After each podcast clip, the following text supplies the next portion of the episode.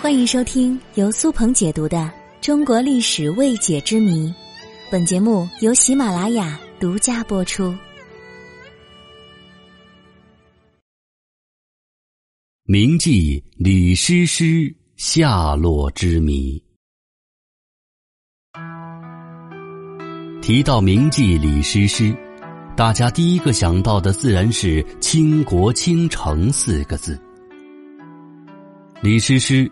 是北宋末年一青楼歌姬，多见于野史、笔记、小说之中。据传言，李师师曾深受宋徽宗喜爱，得到过宋朝著名词人周邦彦的垂青。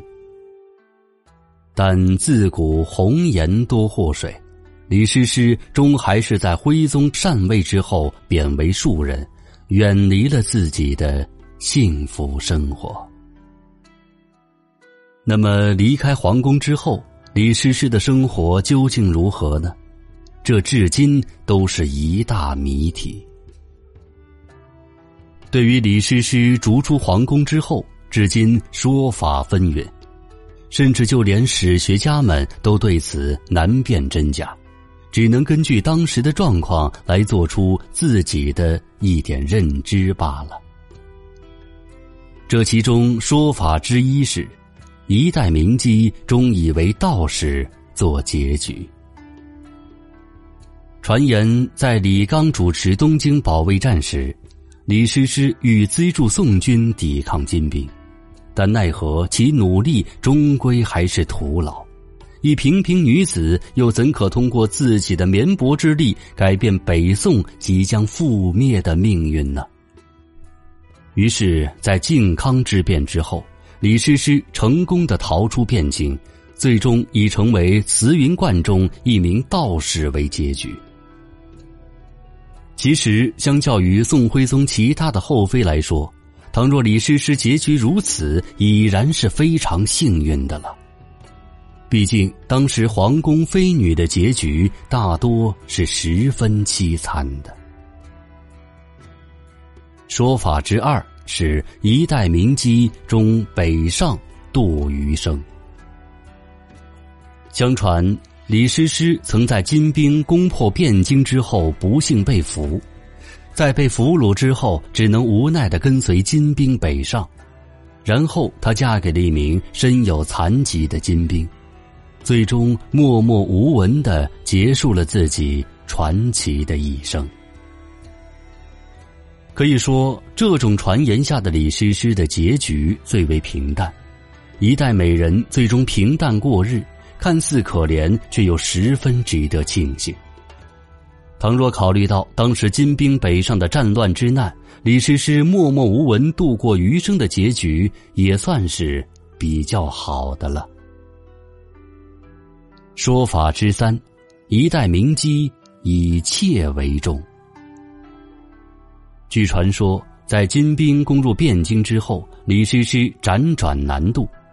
尽管昔日的李师师风情万种、容貌较好，但在徽宗禅位被逐出皇宫时，他早已是容颜衰老、面露憔悴，再无往日的优美风姿了。此时的李师师因其模样的老去，早已不再是万千追捧的名妓。同时，又因为许多士大夫认为他不过是一代红颜祸水，取之则多代不祥，便无人愿意与他交好。因此，一代名妓李师师最终是颠沛流离。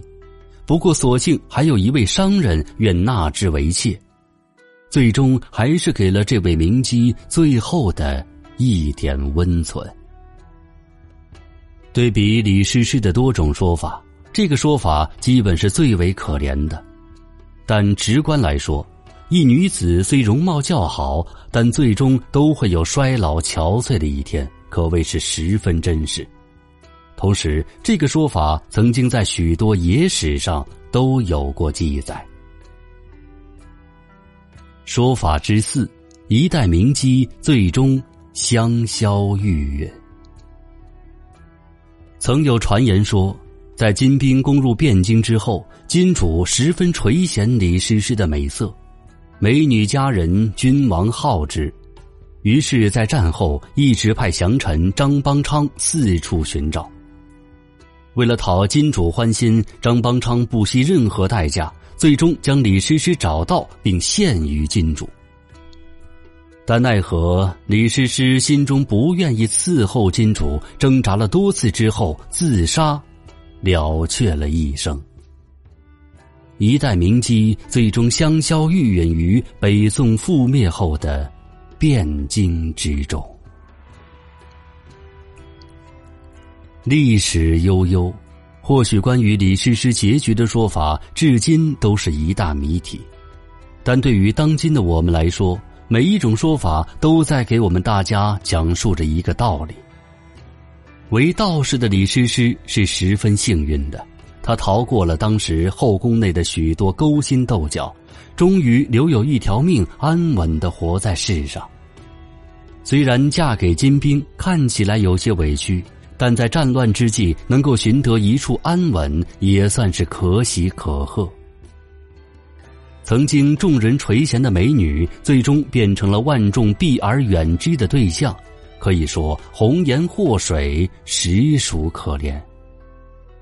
但在面对金主垂涎、不愿意屈服下自刎的李师师，也可谓是充满豪迈的真性情。不得不说，最后一种说法的李师师着实让人佩服，但第三种说法的李师师更加显得合理。可能大家在自己的心中对李师师都有不一样的认识。那么，对于李师师的结局，您最相信哪一种呢？欢迎各位留言评论。